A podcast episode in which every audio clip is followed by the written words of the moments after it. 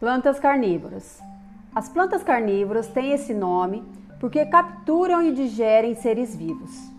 Mas elas são tão pequenas e delicadas que não oferecem perigo para nós.